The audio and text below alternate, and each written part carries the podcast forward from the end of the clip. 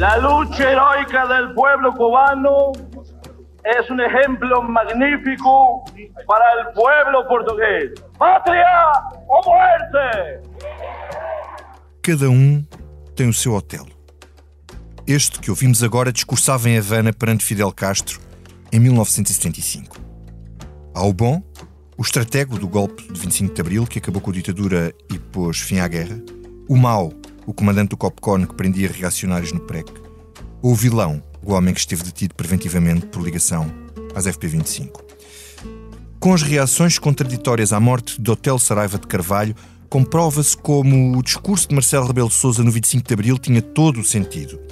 A história não é consensual, cada um olha para a sua história e para os seus hotelos com os olhos da esquerda, com os olhos da direita, cada um consoante a sua experiência, cada um com a sua subjetividade. Este é um direito que se conquistou com a ajuda do hotel vencedor e não com a ajuda do hotel que depois, felizmente, foi derrotado. Isto de pesar almas em terra, isto de fazer juízos certos ou errados sobre quem é e sobre quem foi, é um direito que temos numa democracia liberal e livre. E afinal, também foi para isto que se fez o 25 de Abril. Mas a história faz todos os dias. E há pequenas e grandes decisões que não sabemos em que medida moldarão a própria história. Como as eleições autárquicas que estão à porta. E segundo a sondagem ISCTE e ICS para o Expresso e a SIC, em Lisboa vai-se parecendo tudo muito como o que aconteceu há quatro anos. Fernando Medina sem maioria absoluta e Carlos Moedas com a soma dos votos do PSD e do CDS. Já falamos nisso na nossa conversa e das diferenças que há em relação a 2017 e das possíveis consequências que poderá daí advir. E como este é o último episódio antes das férias, claro, vou perguntar aos meus convidados em que estado vai a banhos esta nação quando se vislumbra uma luz ao fundo do túnel da pandemia. Estamos mais irritantemente otimistas como Marcelo ou mais irritantemente cautelosos como Costa? Estamos a gravar esta comissão política na manhã de 27 de julho, terça-feira, e se é um political junkie, anote na sua agenda que regressamos no dia 7 de setembro para arrumarmos mais ideias sobre autárquicas e sobre o que mais se passou na arena política no calor de agosto. Mas também não se esqueça de anotar, para a semana haverá um episódio especial da Comissão Política onde nós daremos os prémios mais formidáveis do ano. Para esta edição, convidei a Rosa Pedroso Lima, jornalista de Expresso, que cobre a aula esquerda do nosso campo político. Olá, Rosa. Olá, viva. E Rita Diniz, a jornalista do Expresso, que varre a ala direita. Olá, Rita. Alô. E connosco o David Diniz, como sempre, o nosso líbero, que nos ajudará, mais uma vez, a fazer a leitura do que se passa no jogo lá à frente. Sempre Olá, no David. centro do terreno, no número terreno. Rosa, vou começar por ti e sobre a questão do Hotel Sarava Carvalho. Tu, eh, que tens mais memória aqui de todos nós. Um... Sou mais velha, sim, sim, sim. Uma forma simpática não, de dizer. Eu, não disse isso. Disse eu. Marcelo Rebelo de Souza disse que ainda era cedo para a história julgar Hotel, mesmo tendo passado já quase 50 anos sobre a Revolução. Ele não é consensual sequer à esquerda, eh, muito menos uh, à direita. O que é que achas que a história vai dizer deste homem? Olha, eu prefiro citar um outro Presidente da República, uh, o General Ramalhanes, que disse sobre Otelo que a pátria, a pátria deve-lhe a liberdade e a democracia. E eu acho que é importante este testemunho do, do Presidente Yanes, porque ninguém melhor que os militares sabem a diferença entre o que é um inimigo e um adversário. E eu acho que um, ser Ianes a dizer isto é particularmente interessante e importante e justo, porque Ianes teve em Otelo um grande e feroz adversário. Aliás, prendeu, ele mandou prender. Pronto.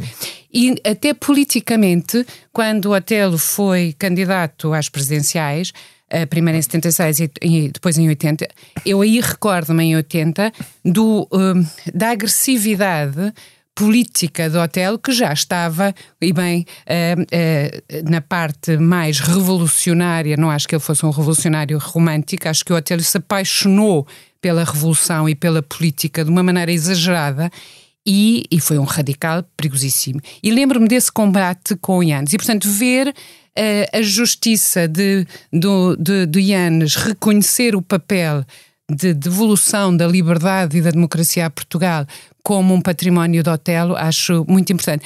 E depois a história tem coisas muito engraçadas. Um, outro militar, Vasco Lourenço, que também tem momentos de particular euforia, às vezes exagero, e bastantes vezes exagero, um, disse uma coisa muito verdadeira também sobre Otelo. Uh, era Vasco Lourenço que estava previsto ser o, o, o organizador, elaborar o plano operacional do 25 de Abril mas Vasco Lourenço, que era uh, o capitão mais ativista, tinha sido identificado pelos serviços secretos e posto, e posto um, uh, isolado nos Açores, portanto deixou de poder ser o, o, o, quem elaborou o plano do 25 de Abril. E foi Otelo por este acaso da uhum. história. E o Vasco Lourenço, nesta hora da despedida, uh, diz e ainda bem que assim foi, porque o plano era muito melhor do que se tivesse sido eu a fazê-lo. Ou seja, eu acho que esta ideia de olharmos, como tu dizes no, no texto de abertura, para a história com os nossos olhares, as nossas vidas, as nossas opções ideológicas, eh, sociais, culturais, etc., é muito perigoso. E vir, eh, virem estas duas personalidades que foram adversários diretos de, do hotel ou companhões de Ruth fazer um balanço sereno é uma coisa que nos faz falta e acho que é bom aprendermos com eles. Muito bem, Rosa. Uh, Rita, uh, eu te pedi, pelo contrário, um testemunho de quem não viveu nada disso e de quem tem uma visão distanciada uh, de uma geração que já não conheceu os calores nem da Revolução nem do pós-Revolução e que nasceu já numa fase em que a democracia estava estabilizada e que enfim, não havia perigo do radicalismo nem nada que se parecesse. Uh, como é que a tua geração, tu, como é que tu viste esta discussão? Uh, uh, tu olhas para isto como um anacronismo ou, ou isto diz-te realmente alguma coisa? Agora chama-te miúda. Agora chama-te miúda. Simpaticamente. De uma forma bastante Somos simpática. intergeracionais. Isto é incrível. Eu sou uma idade, portanto. no meio. Uh, eu, eu acho que esta discussão vai um bocadinho também à boleia daquela outra discussão que se teve há pouco tempo das estátuas, de derrubar as estátuas, não derrubar as estátuas, toda uma discussão que depois fica muito uh, efusiva e demasiado exagerada e muito esquizofrénica. Aqui a questão parece-me que é, parece que temos sempre muito medo de olhar para a história e de avaliar a história.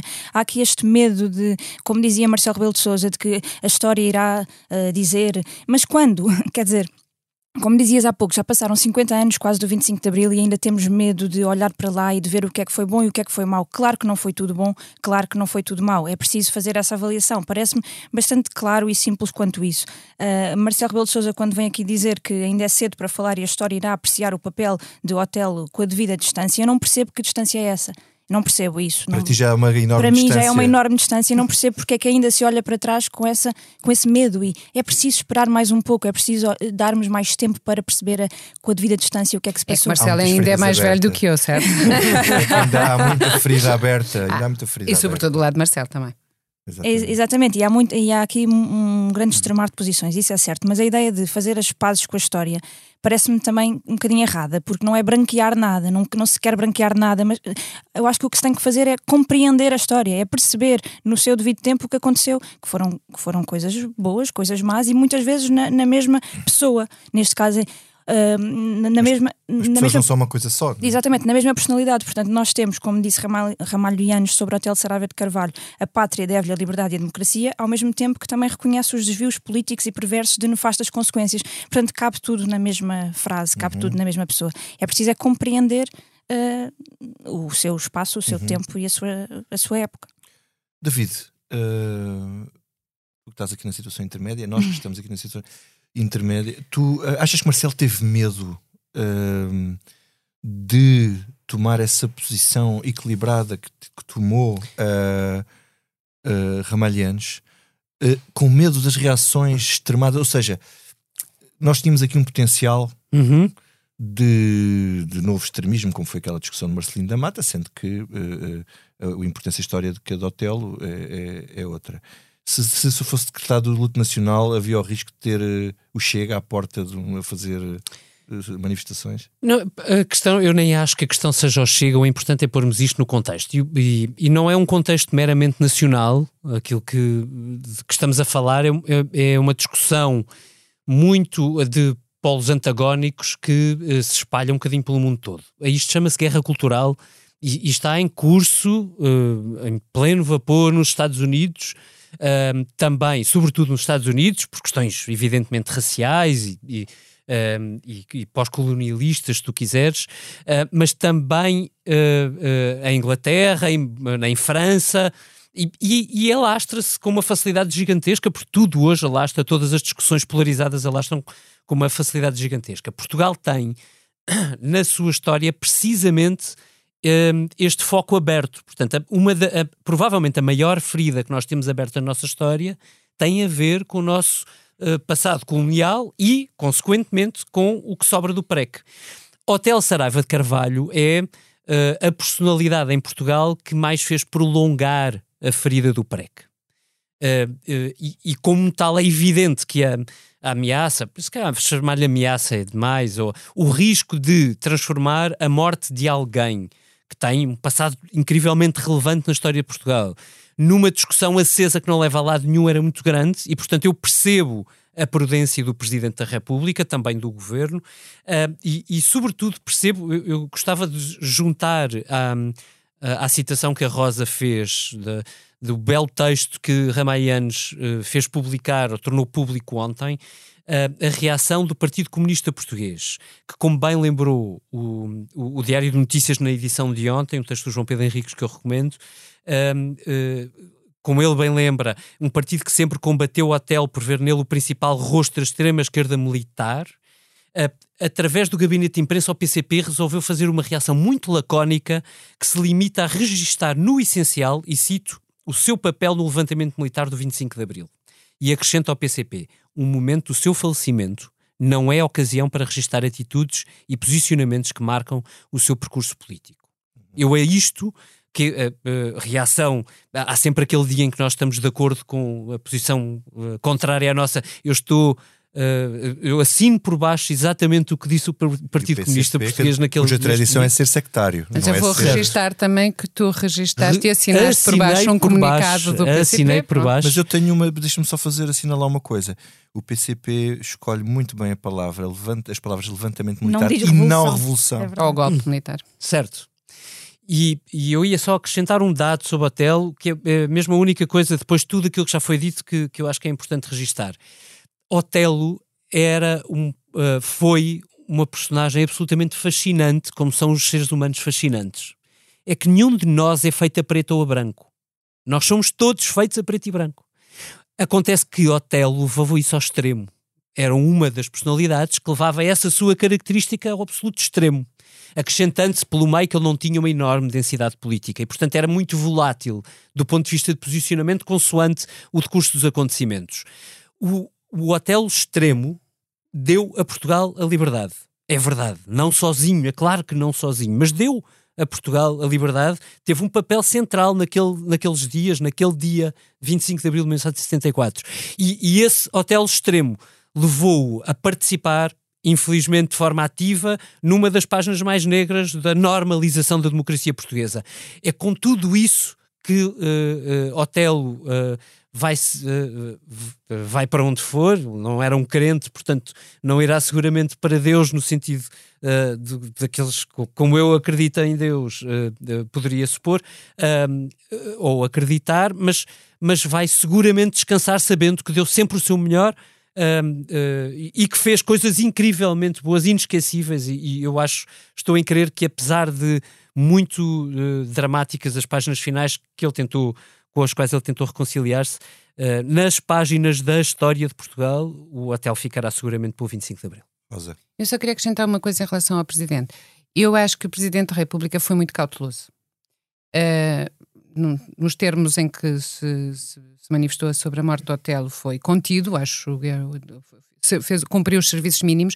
Decretar luto nacional por causa do Otelo seria uh, bastante contraditório até com todos os outros capitães de Abril. Sim, Quer sim. dizer, Salgar Meia não mereceu do país uma, nem, nem, nem Mel Antunes, nem... Mas deixa só fazer advogado do é diabo. Erro, não é? Deixa acho... fazer advogado do diabo. Não, algum dia isso teria que acabar. Certo, Deveria acabar mas, ou não? Mas seria injusto. É? Ou seja, eu acho que, sim, eu acho que Marcelo optou pelo princípio da cautela. Uh, destacar Otelo em relação a todos não, os é, outros ex-capitães... era o mais controverso deles todos dos uh, mais controversos. Não, quer dizer, Salgueiro Meia também não teve direito a uma pensão. foi muito controverso dizer, e por ter sido presidente foi, a... foi uh, por ter sido uh, presidente foi uh, condecorado, portanto quer dizer... Mas foi porque foi presidente. Tá bem, mas, mas lá está. Mas é nem, nem estou a falar de condecorações, se calhar até o hotel teve alguma condecoração, não faço teve, ideia. Teve, teve, eu ontem fui ver isso, porque como não vi o nome dele nos que foram condecorados agora pelo presidente, pensei, ai, ele não condecorou o hotel, condecorou só os outros, porque eles não foram todos os de uma outros, vez. Okay.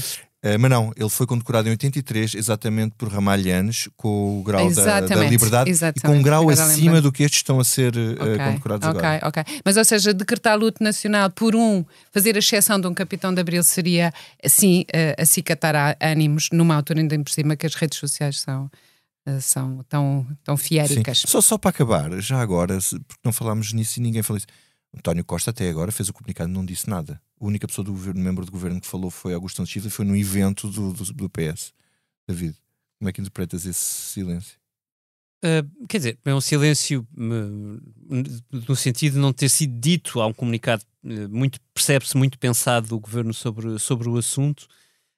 enfim, eu diria que, alguém que é primeiro-ministro tem, tem, necessariamente que falar sobre a Tel Sarava de Carvalho no momento da sua morte. Ponto final, eu estou em crer espero não ser demasiado otimista, que até amanhã, dia do funeral de hotel, que isso acontecerá. E que vá lá alguém, pelo menos. Ah, não, sim, espero muito que isso aconteça, não é? Sim, é mesmo mínimo.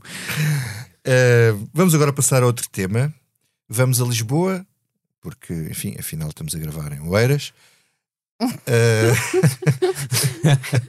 não faz muito sentido, mas pronto. Lembrei-me lembrei desta piada agora. Foi um bocadinho o Monty Python. Foi. Na sondagem que o Expresso publicou esta edição, uh, Fernando Medina teria 42%, exatamente como em 2017. E Carlos Moeda teria os 31%, que correspondem à soma de 20% uhum. do CDS da Associação Cristas, com os 11% do PSD. Uh, eh, mas atenção, que em termos relativos este resultado de Carlos Moedas é melhor do que de 2017, porque na sondagem temos 4% uh, eh, do Chega. David, eu começo esta ronda por ti. Isto quer dizer que o Fernando Medina não conseguiu melhorar a impressão no eleitorado nos últimos quatro anos, nos últimos quatro anos, e que Moedas não vai além da soma do, do, do PSD com o CDS. Porquê? Não é assim tão linear. Ou seja, um, um fator que parece externo e pequenino é essa equação, que é o, o bloco de esquerda sobe tem, tem uma votação interessante para, para alguém que não, não, enfim, não é propriamente uma, uma figura muito presente na cidade, uh, uh, mas que é Beatriz Gomes, Gomes, mas, mas, mas 8% é, é um resultado interessante. Eu, uh, pelo cruzamento dos dados da sondagem, isto parece indiciar que o, que o Bloco de Esquerda é o principal beneficiário desta polémica dura, de, de, dos... Do, dos e-mails uhum. que denunciam um, à Embaixada Russa os nomes de manifestantes anti-Putin. Uh, se isto fosse, se isto for uh, confirmado, aquilo que podemos entender é que Fernando Medina estaria em condições de ter uma folgada maioria absoluta não tivesse acontecido isto. Ou seja, estas polémicas podem ter algum efeito relevante e podem ter tido esse efeito. Vamos ver até que ponto é que se diluem ou não. Isto é apenas uma sondagem, estamos a dois, a dois meses, mas portanto a, a ideia de que nada mexeu talvez não seja exatamente assim. Porque depois, uh, olhando para os dados com alguma objetividade, e aqui um ato de contrição, é a culpa. Na verdade, Fernandina está no limiar da maioria absoluta. Nós fizemos uma versão uh, editada, corrigida do, é do, do texto. Que, que, que, eu próprio depois estive a ver, depois estive a falar com Pedro Magalhães e com, com o Nuno Garupa que nos alertaram para isso e também com a Rosa, uh, que uh, o método onde aplicado a estes resultados, que nós não sabemos ao detalhe porque eles estão arredondados à décima, podem dar ou não uma maioria a Fernando Medina. Portanto, ele mesmo no limite, com o mesmo resultado, talvez conseguisse. A questão é que, e é outra dado para a equação, ele, ele neste momento, com estes resultados, estaria a disputar o vereador decisivo com o Chega. Uhum. E, e, o método tem este lado meio esquizofrénico. O, vereador é Isso. É o que se mostra lá está, por seu lado também, que na verdade Carlos Moedas não iguala só uh, o resultado da Assunção Cristas e Teresa Leal Coelho. Melhor. Ele vai para lá disso, uhum. porque o Chega com 4% de iniciativa liberal, by the way, entre parênteses, um enorme fracasso de estratégia ter apresentado um candidato que se, se, se confirmarem os 2% que tem a sondagem, uh, significa que a direita consegue mais 6 pontos uh, nesta eleição. Carlos Moedas não consegue ir buscar estes 4 mais 2 uhum. do Chega de Iniciativa Liberal, mas apesar de tudo é mais do que segurar o resultado há 4 anos. E isto leva-me a tirar uma conclusão sobre o próprio Carlos Moedas e o PSD, a estratégia do PSD nas autárquicas, é que Uh, em rigor, as três sondagens que nós fizemos, a, das três sondagens que fizemos, a única onde o PSD tem um resultado honroso é na Câmara uhum. onde apresentou um candidato honroso. Uhum. Então, deixa-me passar à Rita uhum. e, e perguntar-lhe. Um, Carlos Moedas tem dito que isto é para ganhar. Mas não podia dizer outra coisa. Os candidatos não concorrem para perder, uh, mas não parece sequer uma, uma possibilidade. Uh, tu achas que este resultado é honroso ou é preciso mais? Uh, para Rui Rio, porque realmente a grande aposta era Carlos Moedas em Lisboa, mas também para o próprio Carlos, para, os, para as aspirações futuras. É preciso mais. É preciso mais, mas não sei se é isso que, no, que nós estamos a ver. Eu acho que no, no rescaldo da publicação desta sondagem uh, começámos a perceber, assim, em, em alguns fóruns, uh, que a equipa de Carlos Moedas estava a valorizar muito estes 31% uh, e até fazia assim uns gráficos como o Fernandina estava a descer face à última sondagem e e o Carlos Moedas a subir, portanto parecia que havia aqui uma tendência decrescente do Fernandina e, e crescente de, de Carlos Moedas e portanto era uma, era uma grande, uma grande coisa, era assim um, uma coisa incrível, mas obviamente que estes 31% se se confirmarem ou se se mantiverem assim, não chega, não, não, não chega para Carlos Moedas que foi apresentado como o grande candidato Uh, com aspirações para lá de Lisboa, apesar dele nunca dizer isso, apesar dele dizer sempre que as uhum. aspirações dele são Lisboa. Um, mas claro que sim, claro que é preciso mais, é preciso ficar no mínimo tirar totalmente. Aliás, Fernandina não tem maioria absoluta neste momento, está a avaliar por esta sondagem no limiar da maioria absoluta, uh, portanto, isso seria uma derrota estrondosa para Carlos Moedas se ele conseguisse essa maioria absoluta, não é? Isso esquece, isso não, não dava. Uh, portanto, ficar. Era preciso reduzir muito mais o Carlos Moedas e aproximar muito mais o, uh, o Fernandina, digo, e aproximar muito mais o Carlos Moedas para ser honroso.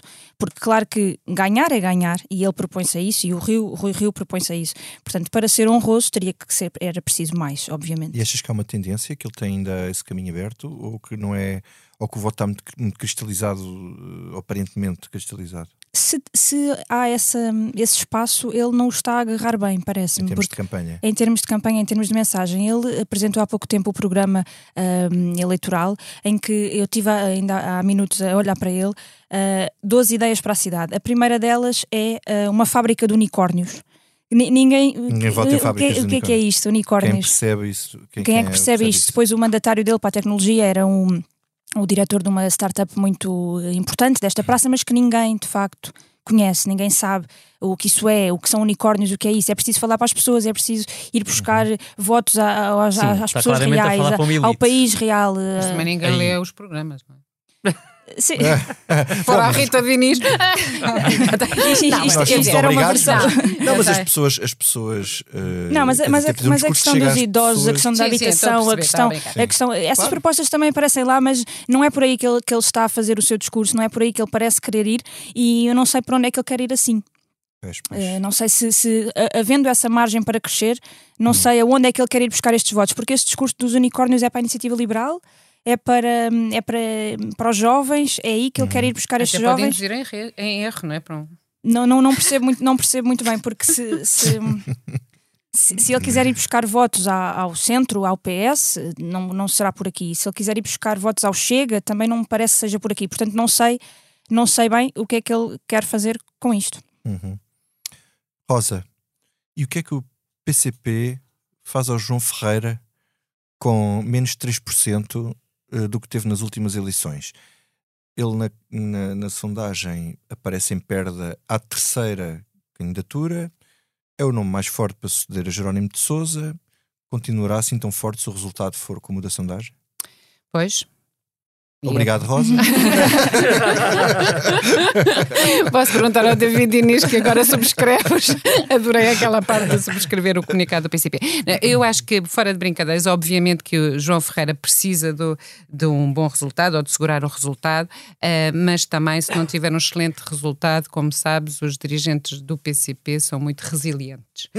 e, portanto, não é desta, é para a próxima. Claro. O, o que eu acho é que ainda é muito prematuro. Estas são bons indicadores. Há coisas curiosas nas sondagens. O Expresso publicou Porto, Almada e Lisboa. E curiosamente o David estava a falar uh, no impacto que o Rússia Gate teve na, na uh, neste resultado de Medina. Claramente, uhum. 55% dos inquiridos disseram que mudaram de opinião para pior uh, sobre Fernando Medina em função da maneira como a, a, a, Câmara geriu este caso. Curiosamente, Rui Moreira, com o caso Selminho, 68% das pessoas dizem que ficaram é, é igual, mantiveram a, a, sua posição em relação à sua intenção de voto. É, é curioso, não é? Portanto, eu, e eu acho que há aqui ainda muito caminho para fazer. Eh, é evidente que Carlos Moedas parte em desvantagem em relação a Fernando Medina por todas as razões e mais algumas, e porque, ainda para mais, a campanha não se pode fazer na rua. Isto, apesar de tudo, as limitações uhum. uh, de tempo, uh, tanto em termos de tempo como por causa da pandemia, é impedem claro. que uma pessoa que precisa de ir para o terreno uhum. uh, e fazer a rodagem, porque eu penso que o Carlos Moeda não tem essa experiência, nem tem esse conhecimento, ao passo que o Presidente da Câmara de Lisboa tem palcos vários e, e permanentes e diários, se quiser. E, portanto, um, eu acho que ainda é prematuro. Há aqui indicações, uh, sobretudo do Estado também, do, do PSD, que é bastante uh, triste. Aliás, nas três sondagens, eu acho que não é. Hum não são comparáveis porque são realidades completamente diferentes, mas a soma de votos do PST e do CDS para Medina, mas uhum. a perda do candidato do PST em, no Porto, o, PST aponta para 8%. 8%. Sim, fica bastante Quer atrás dizer, até dos 11% que teve Álvaro Almeida e, há 4 anos, que foi já bastante Exatamente, e em Almada o Nuno Matias não vai além dos 11%. Ou seja, em são... Em coligação, coisa que e há em coligação, exatamente. Portanto, há aqui também este lado, mas eu, mais uma vez, acho que isto ainda está muito em aberto porque a campanha está longe de ainda ter começado e favorece os que estão no poder nesse sentido, não é? Inês Medeiros, uh, Rui Moreira e Fernando Medina uh, têm vantagem nesta fase há do pouco, campeonato. Há pouco perguntavas das ambições de Carlos Moedas e se isto é ou não uh, um, um, sinal de que ele possa ainda chegar a algum lado ou não. Eu acho que esta campanha vai ser muito importante para isso, para o próprio partido perceber se ele uh, tem ali alguma coisa ou não, porque ele ainda não, não provou nada disso. Ele, ele é, foi comissário europeu, ele uhum. tem esse lado todo uh, muito de, de, elite e de, de tecnocrata. E tec, exatamente, Exato. mas não tem ele ainda. Enquanto candidato. Enquanto candidato ainda enquanto nunca foi testado. Enquanto, enquanto líder, enquanto candidato, uhum. nunca foi testado. Isso vai ser muito importante. Agora, o facto de, como a Rosa estava a dizer, a campanha ser muito difícil, vai ser um, um, uma desvantagem para ele. Mas eu acho que é preciso também, o partido precisa de olhar para ele e ver como é que ele se dá neste, neste contexto. Uhum. Uh, vamos passar eh, ao tema final. Deixas-me só acrescentar um ponto. Desculpa lá. Uh, uh, no caso de Carlos Moedas, acho que apesar de tudo há. Apesar de tudo, insisto, acho que há um, um ponto positivo para ele que é da tendência, porque a primeira sondagem que saiu sobre Lisboa era uma catástrofe. Sim. Aí sim era uma catástrofe absoluta. E, e, e, hoje Carlos Moedas está a 11 pontos de Fernando Medina, enfim, não é uma, uma não é propriamente o que se chamaria uma vantagem recuperável, mas também não é o fim do não mundo. É um desastre. E, e, e, e, se compararmos, por exemplo, com a, com a vantagem de Rui Moreira face ao segundo candidato mais votado no Porto, que é o do Partido Socialista, uh, uh, que salvo erro a vantagem é de 24 pontos. Enfim, é todo uhum. outro mundo. Digamos que há uma diferença. Uh, então eu vou pegar nisso que tu estás a, a dizer, David, para me dares um. um eu vou-te perguntar assim: uhum. em que estado vai a nação? Para férias rapidamente. Uh, Difícil. Mas, mas, tem que ser rápido. E, mas, mas mete também Medina, quer dizer, António Costa e Fernando Medina vão descansadinhos. Parabéns. Então, uh, avaliando pelo meu próprio estado, irei de férias uh, desesperado, no sentido mesmo a precisar delas. Um, dito isto, num, num turning point. Nós te, estamos a gravar na terça-feira, imediatamente a seguir à reunião do Infarmed, que dará as orientações que o Governo, evidentemente, irá seguir para começar, para, sim, começar a fazer o downgrade das medidas de, de restrição. Uh, isto vai dar algum fôlego a António Costa, portanto, evidentemente, ele vai bastante mais descansado, por exemplo, foi no ano passado. Lembramos todos do que foi o verão passado, e o outono passado, e o inverno passado, e, portanto, todo o cenário é bastante diferente. A vacinação tem sido de grande eficácia uh, e, uh, enfim, e também com mérito do governo, não, não lhe posso tirar. Uh, quanto a Fernando Medina, enfim, acho que não vai ter férias. Portanto, eu, ou melhor, eu não teria se fosse Fernando Medina. Acho que o Presidente da Câmara quer ser reeleito e que está com 11 pontos de diferença e que não sabe se tem maioria não ou não. Pode dormir. Claro. Não, se dormir é mau sinal. É isto. Rosa, Hum. como é que tu avalias o estado da nação? Olha, cansada.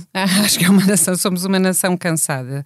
Ah, eu- o, o debate do Estado da Nação mostrou também uma, um Parlamento que já não sabe debater. Acho que há ali uma fragilidade do debate democrático que me impressionou. Isso é mesmo Vimos- verdade. Vimos um, não sei se é cansaço, Não, não é não, é mesmo. É mesmo mas era, eh, foi facto. muito patético, ou seja, vimos um primeiro-ministro a despejar milhões e agendas e não sei o quê. Com uma E- certa arrogância, não é? completamente arrogante, uma oposição que pedia coisas como para o primeiro-ministro, parecia uma coisa de, de, de creche, pedia ao primeiro-ministro para eh, fazer, aplicar corretivos ao ministro da Administração Interna. E o primeiro-ministro respondia à oposição dizendo: Ah, essa pergunta é disparatada, disparatada, disparatada. Dizia coisas como eh, ao, ao, ao Adão e Silva do PSD: o senhor precisa de férias e descansar. Eu acho. eh, o conteúdo foi fraquíssimo e a forma foi preocupante. Eh, eh, os- o, o Primeiro-Ministro recomendou férias a- a- a- aos deputados. Eu acho que precisam todos de descansar bem e vir frescos, porque a democracia só perde com, com, com debates do Estado da Nação deste. Também subscrevo Rita, essa. Rita, o teu diagnóstico, mas também eh, se uma boa oposição também não obrigaria o governo a ser melhor. Pois é, um bocadinho por aí. António Costa, como a Rosa dizia agora, foi ao Parlamento mostrar que era o único que sabia que tinha a solução para sairmos disto. A crise pandémica, a crise económica e social que aí vem. Ele atirou com milhões, atirou com uma agenda muito detalhada de, de, de tudo o que vem aí com o PRR. É uma agenda detalhada, mas também muito. à maneira dele com a sua dizer, arrogância, como eh, vocês, ok. como vocês falavam. Sim, como mas vocês é a agenda, mas- vamos, progr- vamos eh, é uma agenda do trabalho com direitos e trabalho digno, eh, Sim, e, whatever e that tudo, means. e tudo à boleia de, de uma bazuca que, que o Costa, Isso que. António Costa... orçamento unicórnios. Vem com uma agenda de Do unicórnio. Mas tudo à boleia de uma bazuca que António Costa está a vender como a solução milagrosa. E eu acho que esse discurso, essa narrativa vai colar muito bem e ele vai aparecer assim, desta forma, por isso pode ir a banhos descansadinho, vai aparecer desta forma como o grande salvador que tem este, este, este comprimido mágico e é o único capaz de, de salvar isto. E lá está, a oposição, como se viu, ah, não não parece ter aqui uma alternativa a isto, a isto concretamente, é como sair daqui, desta crise económica, social, eh, crise pandémica que estamos a viver, não, não parece falar disso. Rui Rio, nas últimas semanas, tem apresentado propostas para. E, e ele diz claramente, para não dizerem que eu não tenho ideias, agora quero ver se têm coragem de vir dizer que eu não tenho ideias, apresentou propostas de revisão da, da Constituição e do sistema eleitoral, dizendo que são eh, arrojadas. Ele, se fosse por ele sozinho, iria mais longe, mas como quer compromissos e consensos, fica-se por aqui. Ah, Adão, Adão Silva, Ele no nessas debate. coisas tem mesmo que ser, não, não pode ir sozinho, portanto não lhe basta a maioria absoluta e tinha que ter dois terços Pois. nesses aspectos. Adão Silva no debate falou disto, que depois até levou uma, uma resposta de, de Augusto Santos Silva dizendo que, que isso, enfim, não, não, não vai a lado nenhum, não, que não, não interessa para nada. E a- a- Adão Silva falou nisto, só mesmo para concluir, dizendo depois, quando alguém do PS lhe atira qualquer coisa à cara, ele diz isto é só para início de conversa. Portanto, estamos, estamos há três anos em início de conversa. A Mas sabes oposição. o que é muito chocante? Eu achei que essa arrogância do, do governo eh, tem tudo de mau. E a ideia de que a oposição tem de ter soluções milagrosas e boas, não, eu acho que além do mais tem de se dar ao respeito, tem de ter autoridade. E eu acho que a perda de respeito do governo eh, eh, perante a oposição, seja ela qual for, eh, e o, o assumir da oposição deste estatuto de minoridade, eu acho que é trágico. mau para o a democracia não é assim. E, portanto, quem está no poder é transitório. Aliás, este é um governo minoritário e comporta-se como se tivesse Maioria absoluta. 100% do- dos votos. Não então, tem. vamos passar àquilo que não nos sai da cabeça. Rosa, comece por ti. O que é que tu não te sai da cabeça? Ah, Bom, olha, não me saem da cabeça várias coisas, mas hum, eu não sei se hum, eh, ou foi feito um grande investigação de um, de um site de, de, informação, o 74, sobre uh, a extrema-direita em Portugal uh, com o movimento Proud Boys. Um, eu confesso que li atentamente, porque me interesso por jornalismo, Uh, tenho sempre algumas reservas sobre o, uh, a possibilidade, não sou só eu, mas também a própria lei, uh, sobre a, infiltra, a infiltração de jornalistas para cobrir um acontecimento. Ehm, acho que manifesto interesse público, isso é possível. Bom, mas fiquei praticamente siderada ao perceber que o que foi encontrado, e ainda bem, porque eu sou contra movimentos radicais, sejam de que forma e de natureza forem, os Proud Boys em Portugal são quatro pessoas que vão. Cinco. É, cinco. cinco. É, ah, desculpa, desculpa. desculpa. Jornalismo em rigor, fizeste bem. Não, é só isso, é uma correção de 20%, quer dizer, não, não, pois, é verdade. Não, só, é? só para assinalar que os Proud Boys são uma derivada daquele grupo norte-americano de extrema-direita e supremacista. Sim, que, que, que teve okay. na, na, invasão do Capitólio, do uma, uma, uma, e aliás viu-se que eles eram hum. bastante maduros Com e politicamente e... interessantes. Bom, em Portugal são cinco, não sei se estás a contar com o jornalista infiltrado, portanto eu já estou a descontar o jornalista Também infiltrado. não sei, na verdade. Mas depois o, o jornalista filma o, a cerimónia de juramento uh, de, para a adesão, para a entrada nos Proud Boys em Portugal. E então são basicamente quatro rapazes, uh, adultos, uh, que têm de recitar, e agora vou ser clara, cinco cereais. Enquanto são espancados pelos, pelos outros amigos ou camaradas de armas ou whatever eles chamam. E então os cereais são mesmo, e o, o Proud Boy dizia neste um, Choca-Pique, Estrelita, Chocoflex e o, e o quinto não me lembro. Ele, aliás, não conseguiu decorar todos e teve de, de recorrer a uma cábula. Extrema-direita dura. É uma extrema-direita duríssima. E Os serial killers. pois, não dês ideias, Vitor. Eu vou passar. Choca-Pique Killers. Rita, o que é que não te sai da cabeça? Uh, bem, eu vou ser muito literal, como, como é costume, e não me sai literalmente da cabeça as férias que vou ter para a semana e que a Comissão Política também vai ter durante o mês de agosto. Uh, mas vão ser umas férias uh, estranhas que ainda ninguém percebeu muito bem como é que as vai ter, porque vai ser preciso fazer testes para entrar nos restaurantes, nos hotéis, em todo o lado. Uh, portanto, são umas férias que eu estou curiosa. Não, para o não marquei para a zaragatoa. pois, não marquei grande coisa porque ainda estou expectante, mas enfim, vai ser para descansar com muitas zaragatoas no narizinho. David, e tu? Olha, uh, um, a mim não me sai da cabeça um, um podcast que eu vi. O nome é Cara Switches. Um, ela é uma jornalista do New York Times, tem um podcast incrível chamado Sway no New York Times, é só procurar nas plataformas habituais, como esta, onde nos está a ouvir, uh, e neste caso é um, é um podcast sobre poder. Uh, a Cara Switches, que costuma falar sobretudo sobre tecnologia e, e sobre. É, ela é uma jornalista muito especializada nas, em, em, Silicon Valley, portanto, uhum. em tudo quanto é novas tecnologias, novas empresas, novo, novo poder económico, etc. Desta vez fez um podcast entrevistando Dick Pound, que é um membro do Comitê Olímpico Internacional. Hum. Uh, e ela começa por lhe perguntar, é, absolutamente fascinante, eu, eu recomendo vivamente que, que, que, o possam ouvir, porque estamos em plenos Jogos Olímpicos e, e eu adoro Jogos Olímpicos que sublinhe isto. Uh, ah, e ela, a Kyra, uh, começa a perguntar ao Dick Pound sobre o porquê de fazer estes Jogos Olímpicos e se os Jogos Olímpicos sem público têm graça ou não. E ele começa a dar uma resposta estranhíssima que é: uh, Ah, mas às vezes o público atrapalha. Hum. E, quer dizer, e uma pessoa questiona-se sobre Como que é? representante é este do Comitê Olímpico Internacional, mas segue em frente na entrevista. E, e, eu corria enquanto fazia aquilo e cada vez corria com mais velocidade. E às tantas ela começa-lhe a perguntar sobre os protestos uh, que cada vez mais atletas, nomeadamente nos Jogos Olímpicos, estão a fazer por motivos de, de, de, igualdade racial ou de igualdade de género, ou de, ou, igualdade e liberdade. Uh, todos os esportes. E ele de repente tem uma resposta que é: mas, mas uh, os atletas não treinam 15 ou 20 anos. Uh, Uh, para fazer protestos, treinam para uh, irem aos jogos. e, e, e, nós espantamos com o correr daquela entrevista e cada vez fico, fico, mais ansioso com aquilo que estou a ouvir, até que a jornalista muito bem coloca a pergunta: os próximos Jogos Olímpicos, os de inverno, estão marcados para Pequim. E é natural que muitos mais atletas uhum. aproveitem para protestar, para, para expressar o, o, o, o seu uh, protesto por aquilo que o regime chinês está a fazer, nomeadamente a várias comunidades, como os uigures, uhum. uh, que estão detidos, uh, que são segregados, que não, que não têm liberdade. E a resposta dele é: mas isto não é sobre governos, é sobre desporto. Hum.